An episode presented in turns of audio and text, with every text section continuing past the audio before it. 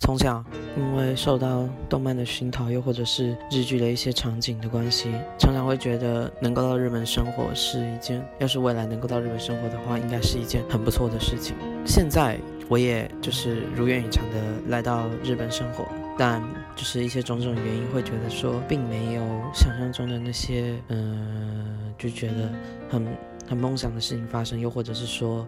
嗯、觉得这真的是一件有一种如愿以偿的感觉。但是，嗯，重新回想起来，会觉得说，人常常在每一个时段都会有每一个时段觉得，嗯，要是能那样子的话，就觉得，嗯，这辈子可能满足了。就再交到女朋友以前，会觉得说。哦，要是我终于有好，终于有个女朋友的话，我觉得我这辈子死而无憾。但是有了女朋友之后，又觉得说，如果没有结婚的话，好像还不够。结了婚之后不一定啦，看情况，可能会觉得，嗯，好想要再有一个小孩。所以欲望或者是梦想或者是希望的事情，是一直一直会变得越来越难达到，又或者是说它是一直在不断的变化，它不会你达成了一件事就觉得好像很满足，就不会再往下一个事情去。想要或者是去去去做，所以我觉得回归最原点，嗯，我原本梦想的东西到底是什么？我原本所希望的东西到底是什么？我觉得这些东西，这些本质上面的东西才是最重要的。就是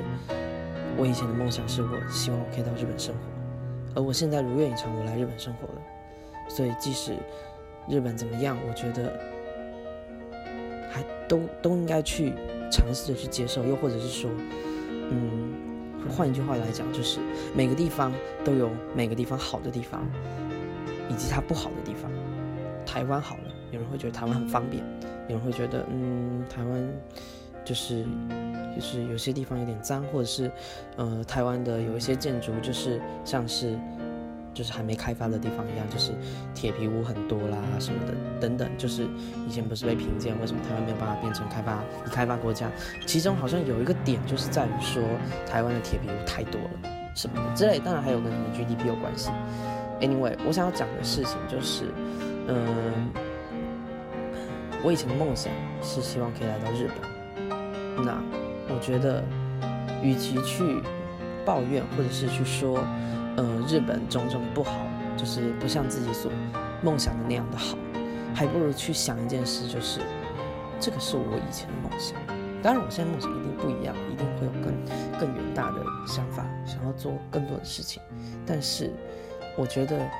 人的一生能够有很多梦想，但是人的一生可以达成的梦想却不一定很多。就是说，我可能在。一岁的时候有个梦想，两岁的时候有个梦想，三岁的时候、四岁、五岁、十岁、十一岁、二十岁的时候都有个梦想，但是这些梦想真正达成，它只不过是被你下一个梦想所掩盖掉而已。所以我觉得我现在应该要做的事情，并不是，当然也是去追逐我所新的一些梦想什么的，新的一些想要做的事什么的。但是我觉得更应该去珍惜的是。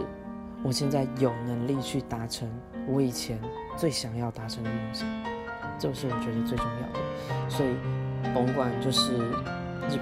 日本跟想象中的有什么差异也好，